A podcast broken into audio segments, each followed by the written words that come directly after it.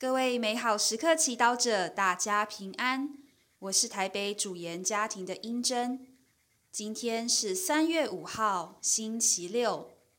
我们要阅读的福音是《路加福音》第五章第二十七节至三十二节，主题是耶稣的招教。那时候，耶稣出去。看见一个税吏，名叫乐卫，在税官那里坐着，便对他说：“跟随我吧。”他便舍弃一切，起来跟随了他。乐卫在自己家中为他摆设了盛宴，有许多税吏和其他的人与他们一同坐席。法利赛人和他们的经师就愤愤不平，对他们的门徒说：“你们为什么同罪人和税吏一起吃喝？”耶稣回答他们说：“不是健康的人需要医生，而是有病的人。我来不是招教一人，而是招教罪人悔改。”是经小帮手。我们时常看到一些神父、修女或传教士，认为他们特别有恩宠和圣德，所以才被耶稣招教。然而，今天的福音却让我们看到，其实耶稣招教各样的人跟随他，不只是那些人人认为特别有恩宠的人。也包括那些人人认为不出色或不可能成就大事的人，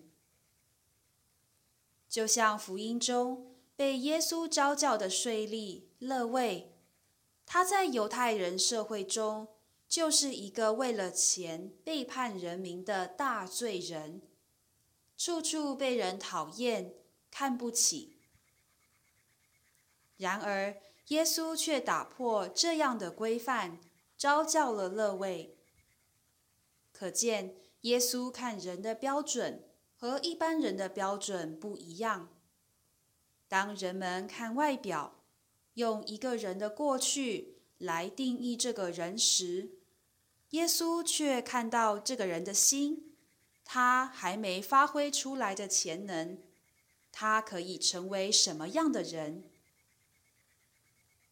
著名爱尔兰诗人和剧作家奥斯卡·王尔德有一句名言：“每个圣人都有过去，每个罪人都有未来。”这句话能够形容耶稣看乐位时心中想说的事。即便乐位有着不光彩的过去，但耶稣相信他可以悔改。而耶稣把自己比喻成医生，愿意治愈他。耶稣召唤乐位，就是为了要给他一个新机会、新生命。同样，当耶稣召教每个人时，并不是要我们为他付出什么或牺牲什么，那是次要的。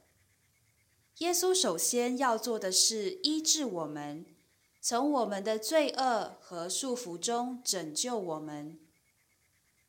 对于耶稣的招教，乐位不需要任何先决条件，只要他愿意回应、愿意追随，耶稣就会一步一步的带领他。同样，耶稣今天也在招教你跟随他。你愿意回应他，走出那一步来跟随吗？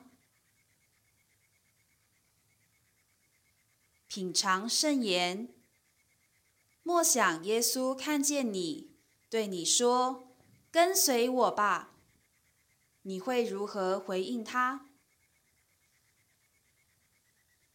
活出圣言。意识到耶稣时时刻刻都对我们做出跟随他的邀请，你留意到了吗？全心祈祷。耶稣，感谢你看到我，也为了我的好而招教我，请你给我回应你的勇气。阿门。祝福各位美好时刻祈祷者，今天活在天主圣言的光照之下。我们明天见。